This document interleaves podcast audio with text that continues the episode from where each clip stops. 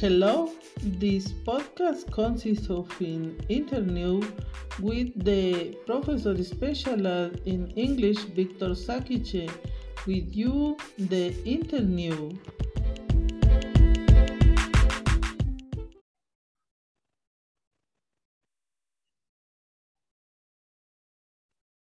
It is a pleasure to greet you all. Today, the teacher Victor Sakiche is with me.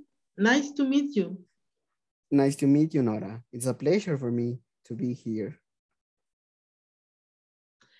Thank you, you for allowing me this interview. No worries. I understand that you're working in the Ishtatan Foundation. Tell me what it is about. That's true. Uh, okay, uh, as foundation, we believe the community development is super important if we want a better future.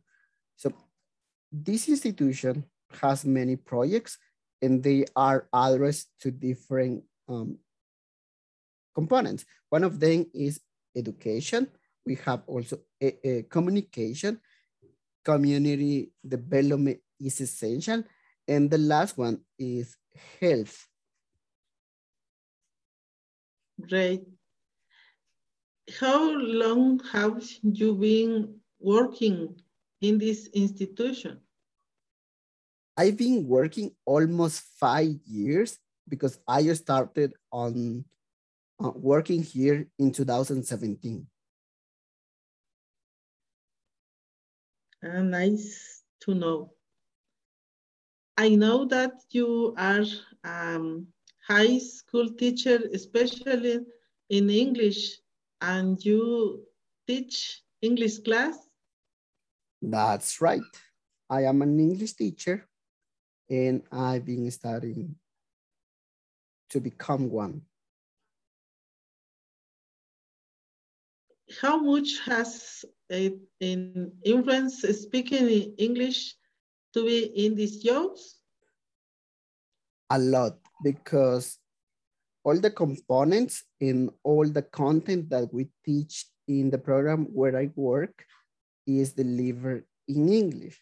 So if I don't know English, I won't be able to transmit the knowledge in the language to my students. Okay. Eh, Since when did you practice English? What was your motivation? I got involved with this language in 2010 and 2011. At that point, I didn't have a clear motivation, but uh, right now I want to continue learning what I, everything related to the language and also because uh, with the language, you can uh, acquire more critical thinking. What advice can you use as to improve your English learning? Um, discipline. I would say discipline is super important and is key when you are learning a language because if you don't assign a specific time to study, you won't be able to, to learn it. Be persistent and of course, use this discipline as a tool for you. Oh, great. Uh, thank you very much again for your time. Is um, there anything else you would like to share with us?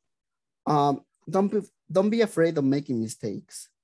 So making mistakes is part of the learning process too.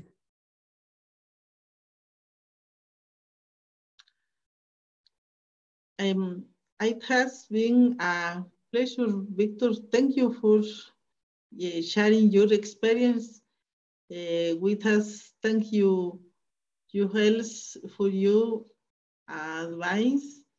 Uh, happy evening, blessings. Thank you, Nora. It was a pleasure for me too.